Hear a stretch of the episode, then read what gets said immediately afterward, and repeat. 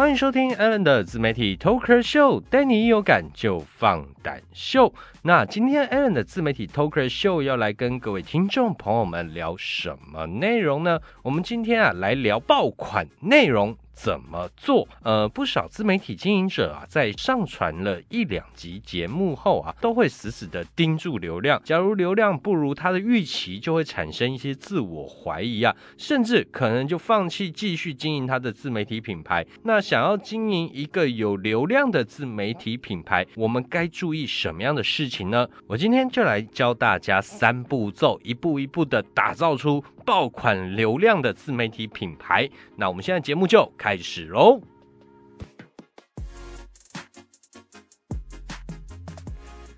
欢迎回来，我们的自媒体 Talker Show，让我带你一有感就放胆秀。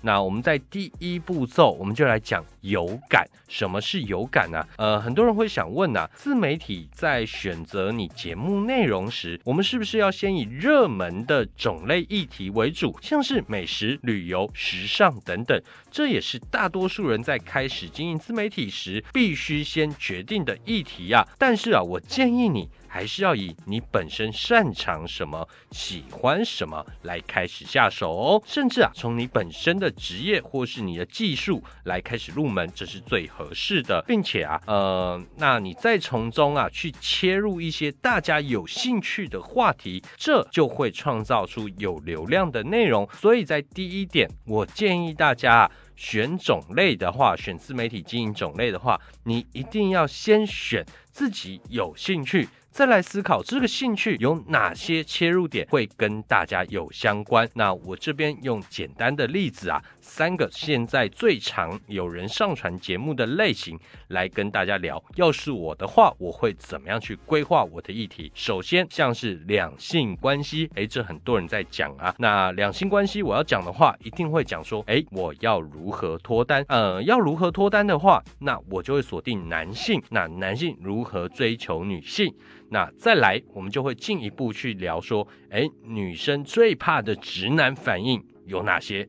最后。我们会教大家，哎，直男要怎么样创造能吸引女性的高情商话术？所以大家有没有发现，我在一步一步的去把种类分出来，然后更细部的去拆解，现在它的 TA，也就是你的受众，他会在意什么样的事情？那我们再来做一个案例好了，景点旅游，哎，这也是很多人会去做的一个呃种类节目嘛。OK，好，景点旅游，假设你选择爬山，爬山的话可能有两。日或一日行程，那我选择一日行程。哎，一日行程我可以规划情侣共游，这是选择我的受众啊。那选择了受众以后，我就会去告诉他，哎，情侣们在爬山的过程可以创造什么样不同的回忆啊？呃，大家有没有发现啊？这就是在直击消费者，也就是受众的需求，或是他们呃会在搜寻我们的 Google 搜寻上会搜寻的主题。OK，哎，最后我再来举一个案。例最近也很夯的心灵疗愈，那心灵疗愈我们可以讲感情，哎，或者是亲子的关系。那我们先讲感情好了，感情我们就可以找到哎容易被劈腿的人，那你可以教他如何辨识渣男，甚至啊从中再带出所谓的女性价值观。OK，好，这就是我教你如何去切入议题。但是啊，你一定要先选择自己有兴趣的种类，再来思考，哎，大家会在意或是跟消费者生活息息相关的议题来下手，这就是我们的第一步骤。那第二步骤呢？我们要选择一个适合自己的平台为主，其他为辅。呃，现在有很多的社交媒体的平台可以选择啊，例如像现在 Podcast 或是 YT。或是 IGFB 等，但是啊，我建议你一定要一个主要的基地啊，其他的平台都是用来做导流的工作。像是有些人会以 YT 为主，那 IG、Facebook 主要就是将流量引导到 YT 的频道去观看啊，先让你的流量集中，等到有定的流量时，你才能透过主流量平台去创造更多的引导机会。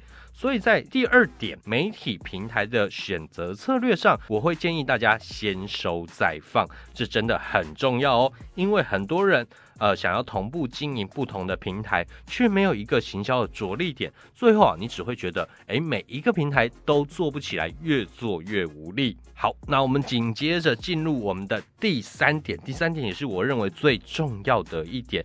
如何创建和持续的维护一个独特的品牌形象？那我们说啊，什么是品牌形象？我在过往的行销节目或行销课程中啊，大概讲了好几百遍，就是绝大大多数人追踪你喜欢你的理由啊。因此啊，你如何为自己的品牌创造一个独特的品牌形象？呃，你要去怎么样去设定出你的独特性呢？我建议你可以参考以下四大步骤啊。我以美食为例子哦。呃，第一点，你要如何找到你的区隔性，也就是如何为你的受众啊创造观看或。收听价值啊，例如啊，你要先锁定每个月收入到三到五万的上班族，让大家能借由你的频道啊，呃，找到哎不输奢华料理的平价美食，享受美食却不用花大钱，这就是你的区隔性。你专门在介绍平价美食，且你为什么要介绍平价美食啊？第二点呢，角色定位怎么做？那以以上啊，我就是在介绍平价美食嘛。那我希望啊。大家能把我当成一个平价奢华的美食家，哎，能介绍平价奢华美食的一个专家，让大家知道啊，要找我的理由是什么，要观看我或固定追踪我的理由是什么。哎，第三点呢，如何做长时间的内容维系？这也是你要持续的去创造你的形象，提供给消费者观看你喜欢你的理由嘛？这就是品牌形象。所以啊，你都要主攻什么是平价美食？平价定义在哪里？例如，例如啊，价格区间在多少以内，大家会觉得是平价的？那比起高级料理，差异在哪里？这些话题啊，都都会维护你的形象的统一性。第四点啊。呃，也就是第四步骤，在第三点的第四步骤啊，你要如何持续去输出符合需求，且它是要有质量的内容啊。所谓的质量内容就是符合需求哦。那很多上班族可能认为主餐在两百元内叫做平价，但假如你认为五百元以内的料理也是平价，那可能就不符合他们在搜寻的目的，你可能就会被跳过喽。那再来介绍这些的内容归介绍，你能否将？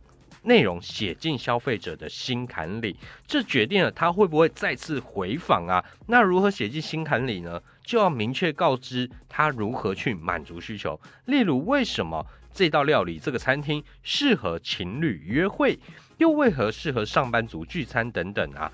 那对我来说啊，自媒体要成长啊，它并非一朝一夕的事情啊。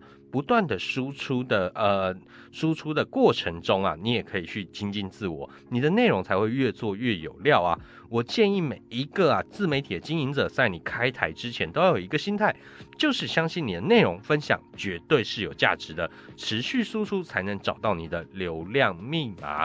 OK，那我最后再来帮大家去复习我们今天教的三大步骤。第一个，你要先选自己有兴趣，再去思考大家是否会有趣的主题来进行你的频道打造。那在第二步骤，诶，有了频道的种类内容以后，你必必须要选择一个适合自己的平台为主，其他的为辅助。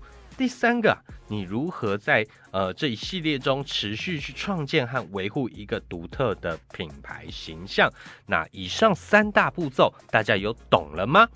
在节目的最后，我还是要提醒我们的听众朋友们，你一定要非常明白你自己能创造什么样的价值给消费者，并且啊，你如何不断的精进你的自我价值，你的自媒体频道才能成长的越来越快速哦。我是辅导超过五十人经营自媒体的知识媒体 Lesson Content 有感说的创办人 Alan。如果你也有自媒体经营的困扰，让我带你一有感就放胆说，欢迎你透过节目下方的链接来找到我。我们下次见，拜拜。